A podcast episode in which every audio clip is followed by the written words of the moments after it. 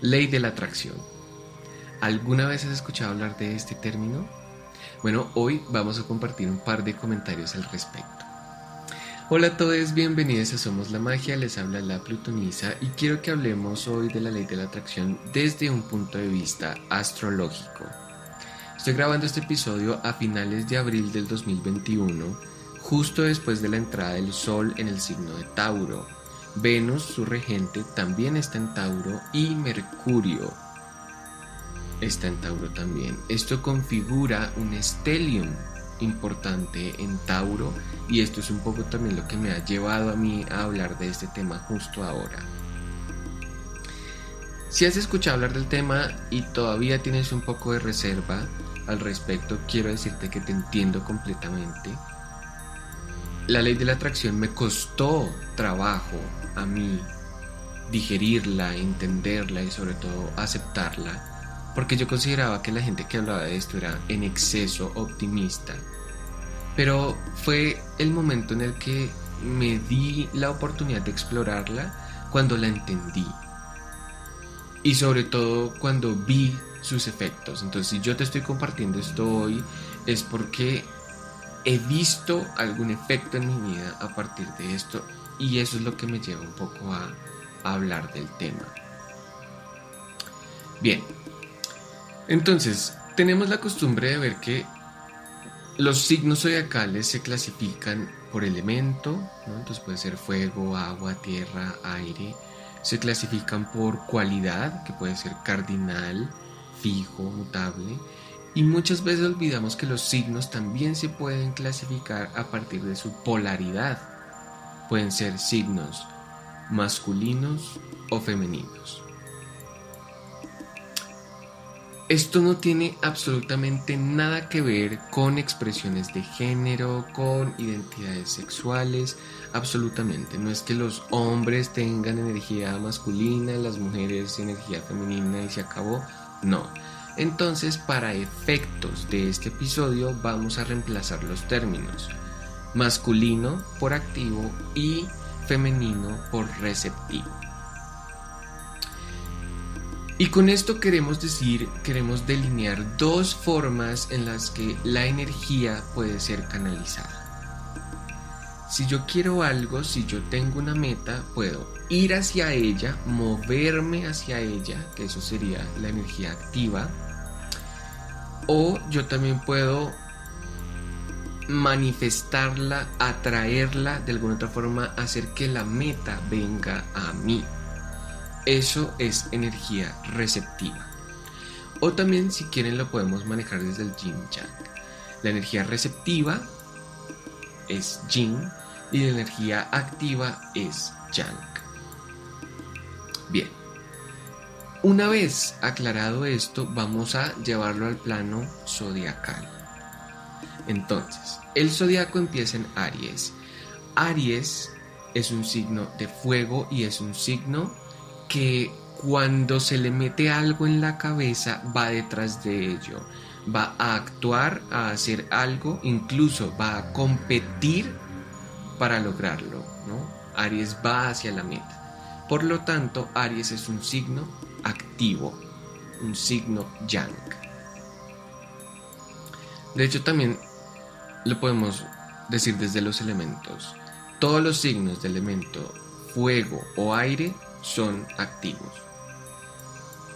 Y luego de Aries viene Tauro, que es un signo de tierra. Por lo tanto, al ser de tierra es un signo yin, un signo receptivo. Bien, los, los signos de agua también son receptivos. Ahora, ¿qué hace Tauro? Cuando Tauro quiere algo, lo va a atraer, a magnetizar. Tauro es un signo regido por Venus, y Venus tiene todo que ver con la ley de la atracción.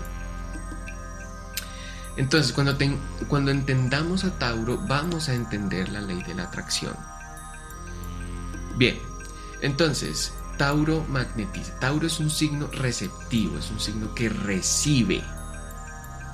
Y para entender un poco más este tema de la recepción, yo quiero plantear la analogía de la energía yin de la energía receptiva con las flores, ¿vale? Una flor. ¿Qué quiere una flor? Una flor como cualquier otro ser vivo va a buscar o va a tender a buscar a reproducirse. Pero nosotros nunca vamos a ver a una flor ir detrás de una abeja, de un insecto, para que le ayude a llevar a cabo la polinización, ¿cierto? Lo que hace la flor, la flor hace dos cosas. Primero, tiene apertura. Una flor es una estructura abierta. Tiene los pétalos dispuestos, abiertos, ¿no? Una flor tiene las manos abiertas. Fíjense cómo nosotros no podemos coger algo nuevo con las manos cerradas, ¿cierto? Entonces, la primer característica de la energía receptiva es energía abierta. Bien. Para poder recibir necesitamos las, las manos abiertas, ¿no? La segunda cosa que, que, hace la flor es seducir. La flor expele un, un aroma, el aroma del néctar, y ese néctar es lo que atrae a los insectos. Bien. Entonces, la próxima vez que tú veas una flor, tú vas a caer en cuenta del hecho de que ella no se mueve y aún así cumple lo que quiere. Cuando llega el insecto por el néctar, pues le ayuda a la flora a polinizarse y la flor no se movió del lugar. Nuestra sociedad, la sociedad de consumo, el capitalismo, o, como lo queramos ver, nos ha llevado a creer que la única forma de conseguir nuestros sueños es la energía activa, ¿no?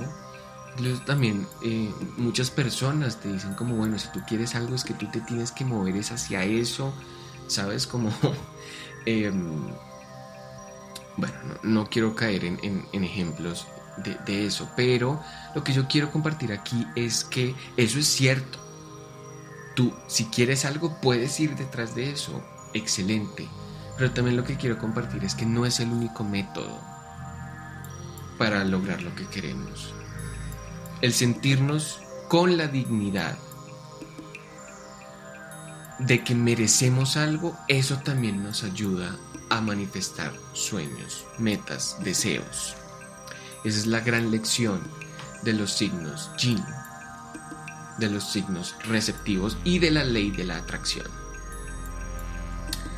Bien, entonces la ley de la atracción es muy sencilla. La ley de la atracción dice, este universo es vibracional. ¿ok? Vivimos en un universo donde lo que tenga una frecuencia similar se une. O sea, al universo le gusta, el trabajo del universo es unir aquellas cosas que vibren en la misma frecuencia. Entonces, el universo no te va a entender, no entiende español, ni mandarín, ni alemán, francés, nada. El universo entiende vibraciones. ¿Quieres comunicarte con el universo? Vibra. Revisa cómo estás vibrando. ¿Vale? También pienso mucho en este momento en una frase que, que se me quedó pegada y es, la vida no te pasa, la vida responde a ti, la vida responde a cómo tú estás vibrando. Entonces, ojo, tus pensamientos, tus actitudes, tus actos son vibraciones. Le mandan un mensaje al, al universo. Y esto está ocurriendo todo el tiempo. Por eso es que ejercicios de visualización, tener tu vision board, el tener frases, el utilizar afirmaciones, el decretos, todas esas cosas suman a tu vibración y por ende te ayudan a atraer y a magnetizar las cosas. Entonces, reflexiona en, qué estás vibrando tú, qué, está entendiendo el universo de tu parte. Y para mí eso es la ley de la atracción. Muy bien, esto era todo lo que quería compartirles hoy. Muchísimas gracias por haber llegado hasta este punto. Si tienen dudas, no, no tengan ninguna reserva de contactarme, eh, sobre todo por Instagram, arroba somos la magia, guion bajo. Yo soy la plutonisa, ustedes son la magia y hasta el próximo.